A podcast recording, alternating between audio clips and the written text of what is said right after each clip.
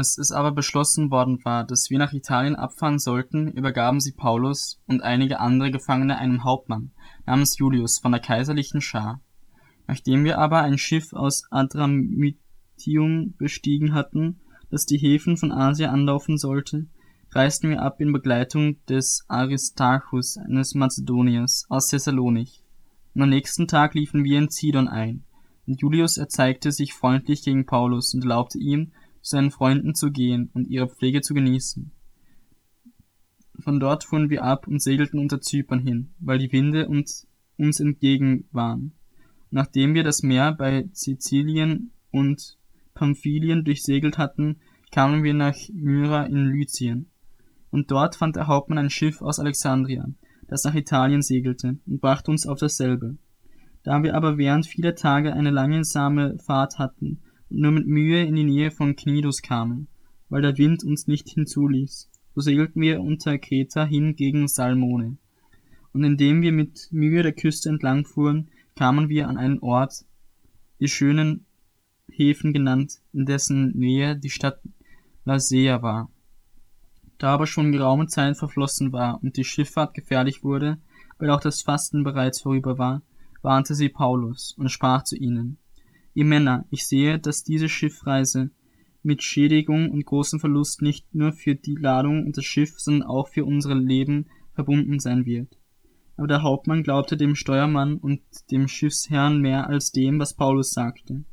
Da aber der Hafen ungeeignet war zum Überwintern, gab die Mehrzahl den Rat, auch von dort abzufahren und wenn irgend möglich nach Phoenix zu gelangen, einem Hafen von Kreta, der gegen Südwest von Nordwest offen liegt, und dort zu überwintern. Da nun ein schwacher Südwind wehte, meinten sie, sie hätten ihre Absicht erreicht, lichteten die Anker und segelten nahe bei der Küste von Kreta hin. Aber nicht lange danach fegte ein Wirbelwind von der Insel daher, Euroklydon genannt, und das Schiff mit fortgerissenen, und da das Schiff mit fortgerissen wurde und dem Wind nicht widerstehen konnte, gaben wir es preis und ließen uns treiben. Als wir aber an einer kleinen Insel Clauda genannt vorbeifuhren, konnten wir kaum das Beiboot meistern. Als sie es heraufgezogen hatten, trafen sie Schutzmaßnahmen, indem sie das Schiff untergürteten, und weil sie fürchteten, in die Syrte verschlagen zu werden, zogen sie die Segel ein und ließen sich so treiben. Da wir aber von dem Sturm heftig umhergetrieben wurden, warfen sie am folgenden Tag ein Teil der Ladung über Bord, und am dritten Tag warfen wir mit eigener Hand das Schiffsgerät hinaus. Da aber während mehrere Tage weder Sonnen noch Sterne sichtbar waren und ein heftiger Sturm anhielt, schwand endlich alle Hoffnung, dass wir gerettet werden könnten. Und da man lange ohne Nahrung geblieben war, stand Paulus in ihrer Mitte auf und sprach, Ihr Männer, man hätte zwar mir gehorchen und nicht von Kreta abfallen sollen und sich so die Schädigung und den Verlust ersparen sollen. Doch jetzt ermahne ich euch, guten Mutes zu sein, denn keiner von euch wird das Leben verlieren, nur das Schiff wird untergehen. In diese Nacht trat zu mir nämlich ein Engel des Gottes, dem ich angehöre, und dem ich auch diene, und sprach, Fürchte dich nicht, Paulus, du musst vor den Kaiser treten, und siehe, Gott hat dir alle geschenkt, die mit dir im Schiff sind. Darum sei guten Mutes, ihr Männer, denn ich vertraue Gott, dass es so gehen wird, wie es mir gesagt worden ist. Wir müssen aber auf eine Insel verschlagen werden. Als nun die vierzehnte Nacht kam, seitdem wir auf dem Adriatischen Meer umhergetrieben wurden, vermuteten die Schiffsleute um Mitternacht, dass sie sich einem Land näherten, und sie ließen das Senkblei hinunter und maßen zwanzig Faden. Und als sie ein wenig weiter gefahren waren und es wieder hinunterließen, maßen sie fünfzehn Faden. Und da sie fürchteten, sie könnten auf Klippen verschlagen werden, warfen sie vom Heck des Schiffes vier Anker aus und wünschten, dass es Tag würde. Als aber die Schiffsleute aus dem Schiff zu entfliehen suchten und das Boot ins Meer hinabließen, unter dem Vorwand, sie wollten vom Bug Anker auswerfen, sprach Paulus zu dem Hauptmann und zu den Soldaten. Wenn diese nicht im Schiff bleiben, könnt ihr nicht gerettet werden. Da schnitten die Kriegsknechte die Tauer des Bootes ab und ließen es hinunterfallen. Als es aber Tag werden soll, wollte, ermahnte Paulus alle, Speise zu sich zu nehmen, und sprach, es ist heute der vierzehnte Tag, dass ihr vor ängstlicher Erwartung ohne Nahrung geblieben seid und nichts zu euch genommen habt. Darum ermahne ich euch, Speise zu euch zu nehmen, denn das dient zu eurer Rettung. Denn keinem von euch wird ein Haar vom Haupt fallen. und nachdem er das gesagt hatte, nahm er Brot, dankte vor allen, brach es und fing an zu essen. Da wurden allen gute Mute, Mutes und nahmen ebenfalls Speise zu sich. Wir waren aber auf dem Schiff insgesamt 276 Seelen, und nachdem sie sich mit Speise gesättigt hatten, erleichterten sie das Schiff, indem sie das Getreide ins Meer warfen. Als es aber Tag wurde, erkannten sie das Land nicht. Sie bemerkten aber eine Bucht, die ein flaches Ufer hatte. An dieses beschlossen sie, das Schiff nach Möglichkeit hineintreiben zu lassen. Und so schnitten sie die Anker ab und ließen sie ins Meer und lösten zugleich die Haltetaue der Steuerruder. Dann hissten sie das Vordersegel vor den Wind und hielten auf das Ufer zu. Da sie aber an einen Sandbank gerieten, liefen sie mit dem Schiff auf, und das Vorderteil blieb unbeweglich stecken. Das Hinterteil aber zerbrach durch die Gewalt der Wellen. Die Soldaten aber fassten den Plan, man solle die Gefangenen töten, damit keiner schwimmend entfliehe. Doch der Hauptmann, der den Paulus retten wollte, verhinderte ihr Vorhaben und befahl, wer schwimmen könne, solle sich zuerst ins Meer werfen, um ans Land zu kommen, und die übrigen teils auf Brettern, teils aus Schiffstrümmern und so geschah es, dass alle ans Land gerettet wurden.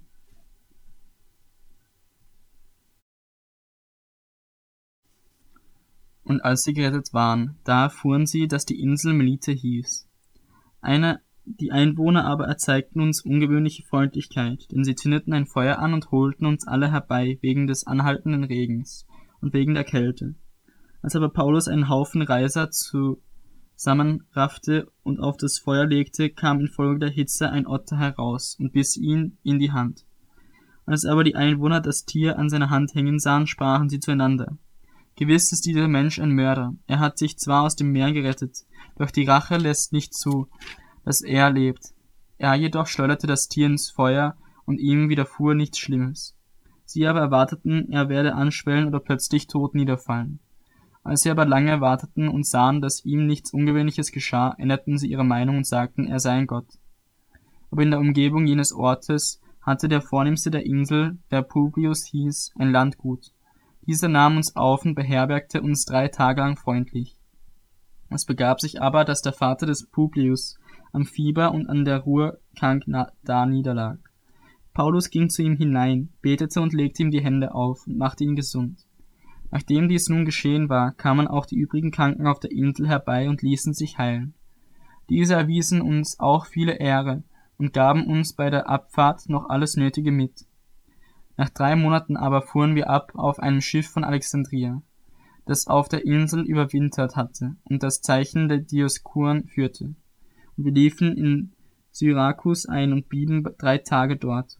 Und von dort segelten wir um die Küste herum und kamen nach Regium, und da nach einem Tag ein Südwind aufkam, gelangten wir am zweiten Tag nach Puteoli. Dort fanden wir Brüder und wurden von ihnen gebeten, sieben Tage zu bleiben, und so machten wir uns auf den Weg nach Rom. Und von dort kamen uns die Brüder, als sie von uns gehört hatten, entgegen, bis nach Forum Appii und Tres Tabane nahe. Als Paulus sie sah, dankte er Gott und fasste Mut. Als wir aber nach Rom kamen, übergab der Hauptmann die Gefangenen dem Obersten der Leibwache. Paulus aber wurde gestattet, für sich zu bleiben mit dem Soldaten, der ihn bewachte. Es geschah aber nach drei Tagen, dass Paulus die vornehmsten der Juden zusammenrief. Als sie versammelt waren, sprach er zu ihnen, ihr Männer und Brüder, obwohl ihr nichts gegen das Volk oder die Gebräuche der Väter getan habe, bin ich von Jerusalem ausgefangen in die Hände der Römer ausgeliefert worden.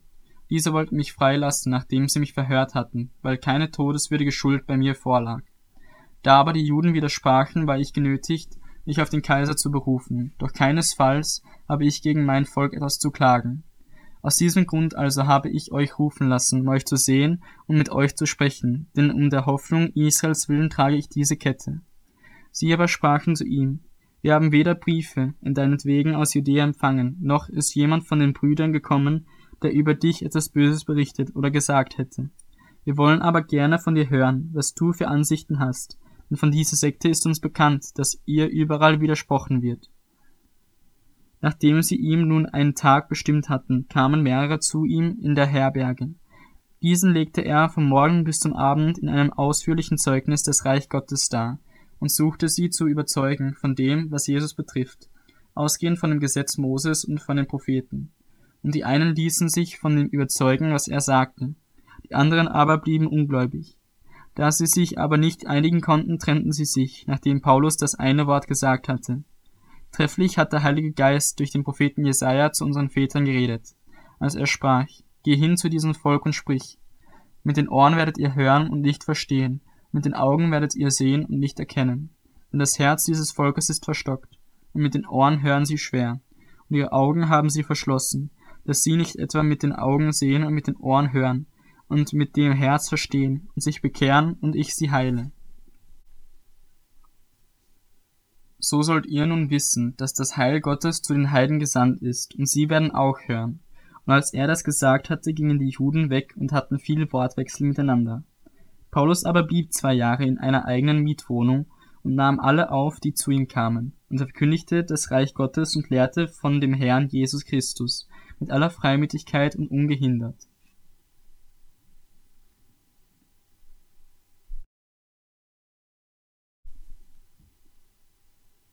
Römer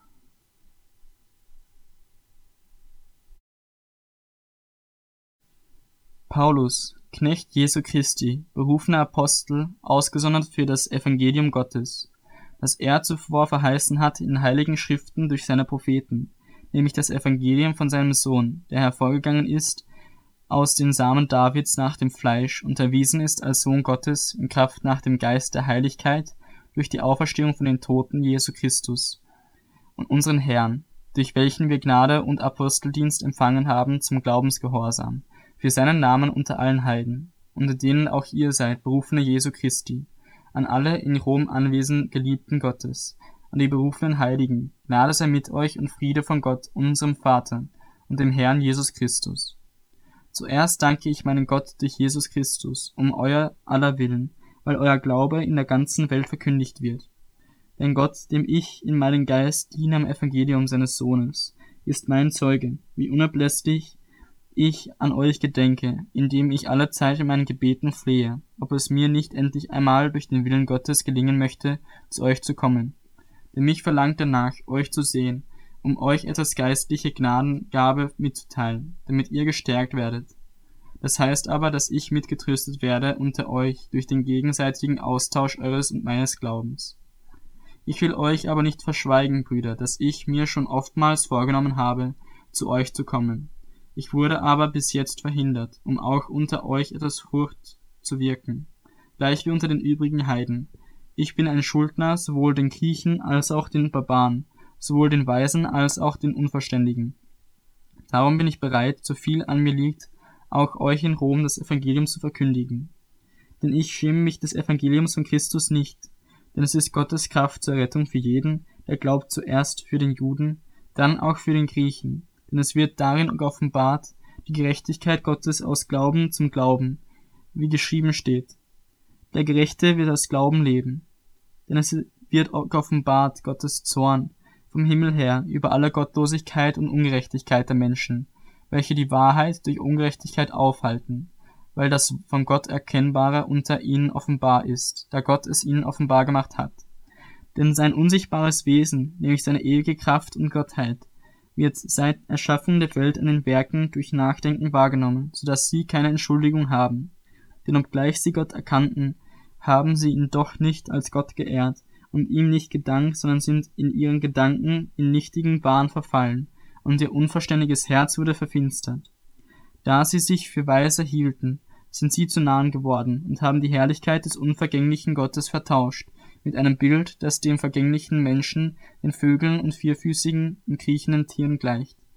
Darum hat sie Gott auch dahingegeben, in die Begierden ihrer Herzen zur Unreinheit, dass sie ihre eigenen Leiber untereinander entehren. Sie, welche die Wahrheit Gottes mit der Lüge vertauschten und dem Geschöpf Ehre und Gottesdienst erwiesen anstatt dem Schöpfer, der gelobt ist in Ewigkeit. Amen. Darum hat sie Gott auch dahingegeben, in entehrende Leidenschaften, denn ihre Frauen haben den natürlichen Verkehr vertauscht mit dem widernatürlichen. Gleicherweise haben auch die Männer den natürlichen Verkehr mit der Frau verlassen und sind gegeneinander entbrannt in ihrer Begierde und haben Mann mit Mann Schande getrieben, den verdienten Lohn ihrer Verehrung an sich selbst empfangen. Und gleich wie sie Gott nicht der Anerkennung würdigten, hat Gott auch sie dahingegeben, in unwürdige Gesinnung zu verüben, was sich nicht geziemt. als solche, die voll sind von aller Ungerechtigkeit, Unzucht, Schlechtigkeit, Habsucht, Bosheit, voll Neid, Mordlust, Streit, Betrug und Tücke, solche die Gerüchte verbreiten, Verleumder, Gottesverächter, freche, übermütige Prahler, erfinderisch im Bösen, den Eltern ungehorsam, unverständig, treulos, lieblos, unversöhnlich, unbarmherzig. Obwohl sie das gerechte Urteil Gottes erkennen, dass die des Todes würdig sind, welche so etwas verüben, tun sie diese Dinge nicht nur selbst, sondern haben auch Gefallen an denen, die sie verüben.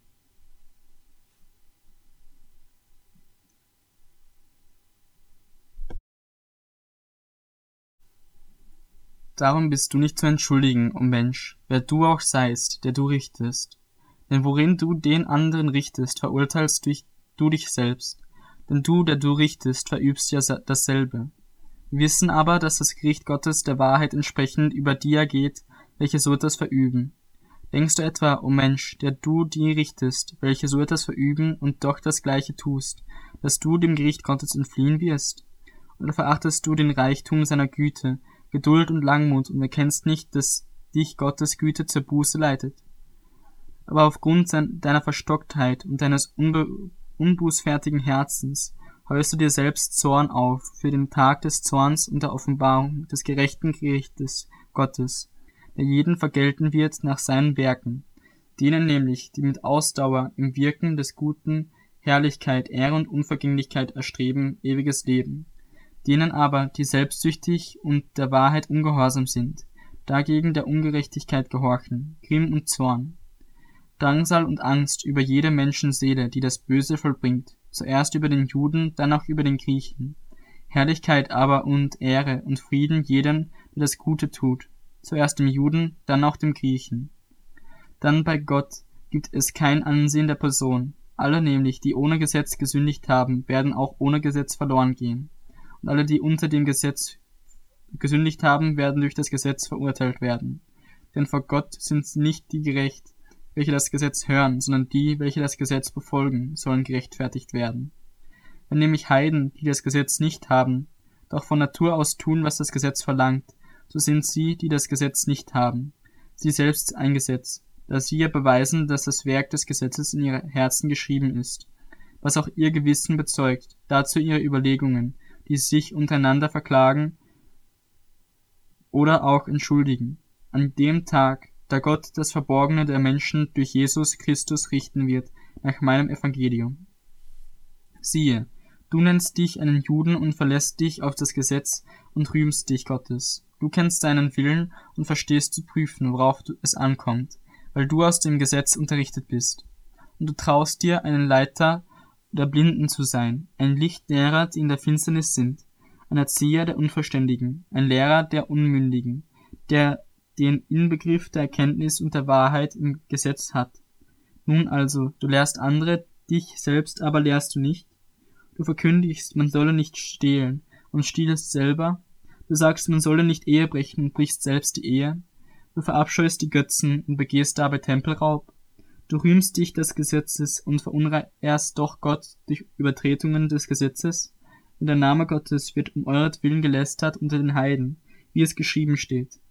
Die Beschneidung nämlich hat nur Wert, wenn du das Gesetz hältst. Bist du aber ein Übertreter des Gesetzes, so ist deine Beschneidung zur Unbeschnittenheit geworden. Wenn nun der Unbeschnittene die Rechtsbestimmungen des Gesetzes befolgt, wird ihm dann nicht seine Unbeschnittenheit als Beschneidung angerechnet werden und wird nicht der von Natur unbeschnittene, der das Gesetz erfüllt, dich richten, der du trotz Buchstabe und Beschneidung ein Übertreter des Gesetzes bist? Denn nicht der ist ein Jude, der es äußerlich ist, auch ist nicht das die Beschneidung, die äußerlich am Fleisch geschieht, sondern der ist ein Jude, der es innerlich ist, und seine Beschneidung geschieht am Herzen, im Geist, nicht dem Buchstaben nach. Seine Anerkennung kommt nicht vom Menschen, sondern von Gott.